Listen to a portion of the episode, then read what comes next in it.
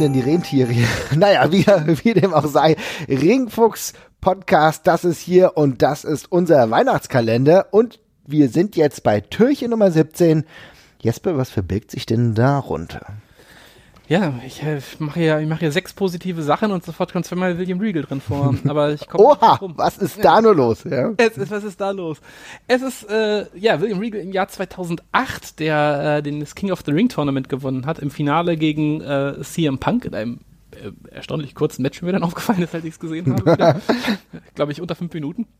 Und bei dem Raw darauf hält äh, William Regal quasi seine, äh, ja, oder hat, bekommt seine Krönungszeremonie, ähm, wo William Regal auf seinem Thron sitzt. Und als ich diese, wenn man diese Promo sieht, ähm, man könnte vermuten, dass William Regal noch nicht ganz verstanden hat, dass er jetzt nicht offiziell König de, von den Vereinigten Königreich geworden ist, sondern nur King of the Ring.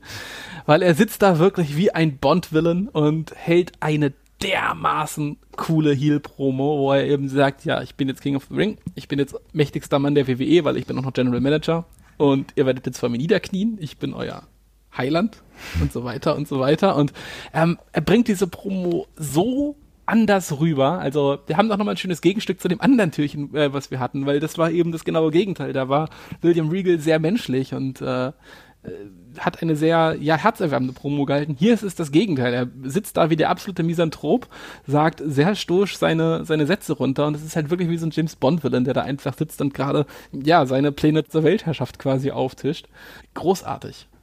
Ja, auf jeden Fall. Was mir halt an William Regal immer wieder gut gefällt, ist, dass er das auf der einen Seite halt unglaublich glaubwürdig rüberbringt hier war es fast so, als hätte er eine, wie ein Vorstellungsgespräch für eine Rolle bei Game of Thrones, ja, so nach mhm. dem Motto, ja. Mhm.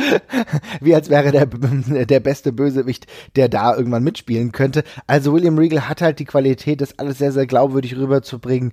Ähm, Im Endeffekt ist der Ringfuchs-Podcast auch nur ein versteckter William Regal-Fan-Podcast, ja. Richtig, richtig, richtig. Eigentlich wollen wir nur, eigentlich wollen wir nur über William Regal reden, genau. ja, wir haben halt die anderen Themen noch so ein bisschen mit reingebunden. Aber Leute, schaut euch die Promo an. Vollkommen zurecht. Vollkommen zurecht ist das hier ein William Regal-Fan-Podcast. Podcast. Einer der wahrscheinlich größten Wrestler auch im Promo-Bereich, der vielleicht nicht ganz so viel erreicht hat, wie man sich erhofft hätte. Da kommen wir jetzt sogar noch drauf. Ähm, also erstmal ganz kurz, weißt du, woran man erkennt, wie gut diese Promo ist? Ich erwähne sie, obwohl Mr. Kennedy drin vorkommt und Mr. Bricht. Also so gut ist sie, so gut, so ja. gut gefällt sie mir.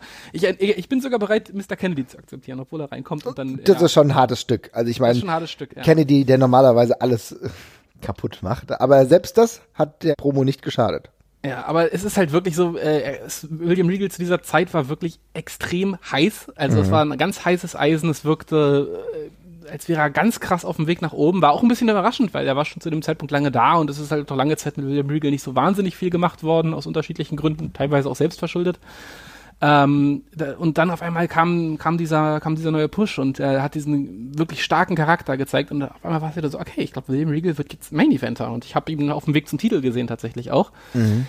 Ja, leider hat er dann relativ überraschend auf einmal ein Loser Leaves Town Match gegen Mr. Kennedy verloren, mhm. wo er dann erstmal auch aus dem Programm genommen worden ist und dann kam halt relativ kurz danach raus, dass er eben einen negativen Drogentest hingelegt hatte und äh, dann erstmal 60 Tage pausieren musste. Und dann war dieser Main Event Run damit leider vorbei, weil es auch, glaube ich, der schon der, das zweite Vergehen war und William Regal hatte davor schon eine gewisse Reputation, äh, was den Drogenmissbrauch angeht. Hat er auch selber zugegeben, also da ist er selber sein, sein lautester Kritiker. Mhm. Äh, hat er Gott sei Dank auch alles im Griff inzwischen.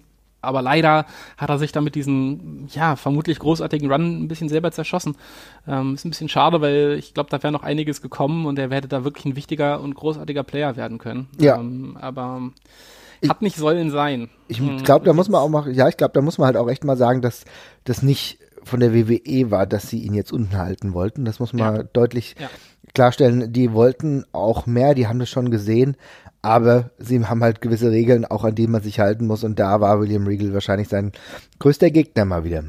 Also ich glaube tatsächlich auch, dass die, die Fehde hätte größtenteils dazu gedient, um äh, Kennedy over zu bekommen, der damals eben so ein bisschen der goldene Junge war in der, in der WWE, ja. Schlimm genug. Äh, also ich, ja, schlimm genug, aber äh, trotzdem wäre für Regal noch mehr drin gewesen und äh, ja. Aber wir können uns glücklich schätzen, in, in welcher Rolle er jetzt in der WWE ist. Ich glaube, er ist da für ganz, ganz viele Wrestler einfach eine ganz wichtige Figur, mit dem sie einfach nur wahnsinnig glücklich sind, dass sie mit ihm zusammenarbeiten dürfen nochmal. Und ähm, da ist er in seiner Rolle hinter der Kulissen schon, glaube ich, eine ganz, ganz wichtige und schlündernde Figur bei der WWE. Und ich glaube, ihm tut die Rolle auch ganz gut, denn diese tägliche Einbindung in Prozesse, trotzdem auch eine gewisse Verantwortung zu haben, das dürfte seine Leber ja, und ja. seiner Gesundheit äh, förderlich sein. Also wenn man sich das aktuell anguckt, wie auch ruhig momentan alles ist und man nur positive Dinge hört. Ich glaube, da sind wir alle auf einem guten Weg. Und wenn es nicht zum großen Titel gereicht hat, dann ist es halt so, Wrestler zeichnen sich nicht immer nur durch große Titel aus, sondern haben auch andere Verdienste,